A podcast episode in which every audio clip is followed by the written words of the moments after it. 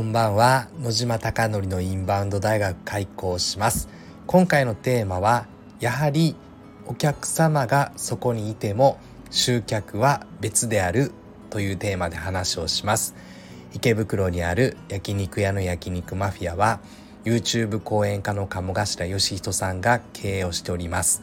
そこで月賞2000万円の売り上げに回復するために海外のお客様を呼び込もうということで昨年からインバウンドの戦略チームが立ち上がりました。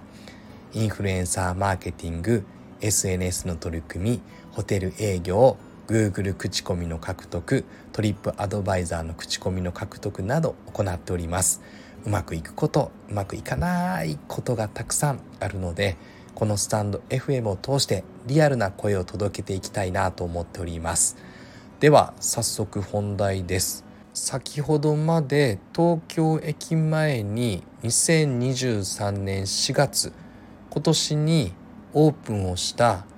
寿司屋に行ってきました。宝石という名前です。1コース4万5千円で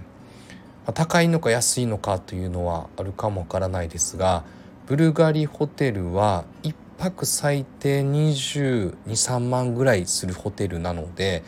その海外のお客様をターゲットとしているので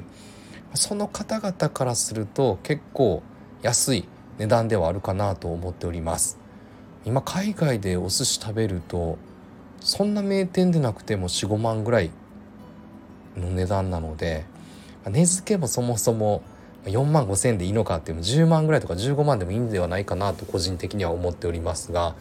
日本の中ではある程度な客単価コースの値段のお店ではないかなと思っております。で聞くところによるとブルガリホテルは8割以上がインバウンドのお客様だそうですただしですね今お寿司屋は2割ぐらいしかインバウンドの方々が来ていなくて8割は日本のお客様であったという話です。で当初オープンする時はほぼ海外のお客様になるだろうなと思っていたのが全く違ったという話です。で今日の本題ですが、まあ、ホテルにある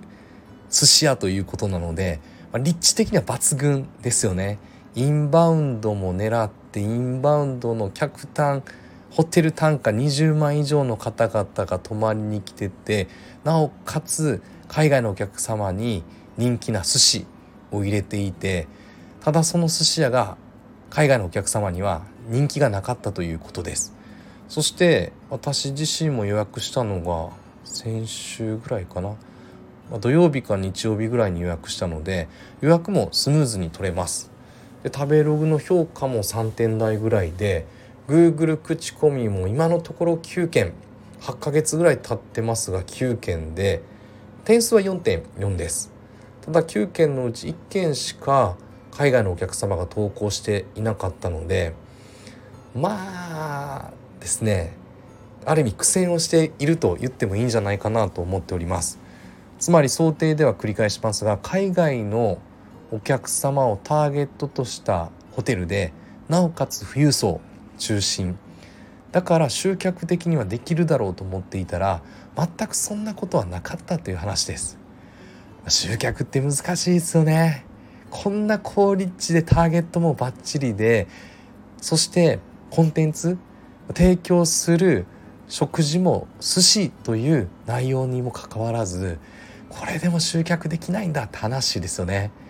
東京駅からだったらあっという間にタクシーで銀座も行けるのでここで食べるんだったらタクシー乗って銀座までミシュランの寿司食べに行こうとか有名店行こうとか評価が高いところ食べに行こうってなるって話ですよね。何十時間もかけて日本まで来て近いからっていう理由で選ばないって話ですよね。まあ、本当にこれがある意味勉強になったなと思ってて海外の人まみれで私とうちの仲間の斎藤佑樹のこの2人だけが日本人かなと思ったら全くそうじゃなかったって話ですね、まあ、8席しかないお店なので、まあ、たまにかなと思ってたんですがいつもこうですみたいな話を大将がしていたので、まあ、これは体験しないとわからないですよね。体験して見て感じることなぜダメなのかって言ったところもやっぱり見えてきてだからこそ海外のお客様が来てくれた時に少しでもいいので口コミを書いてもらう努力。これはやっぱり名店であっても一流店であっても一流店と楽しめるためにはつまり何も呼ば呼び込まずに集客できるまでは集客をする努力をしなければならないんだなと強く痛感しました。なので焼肉マフィアも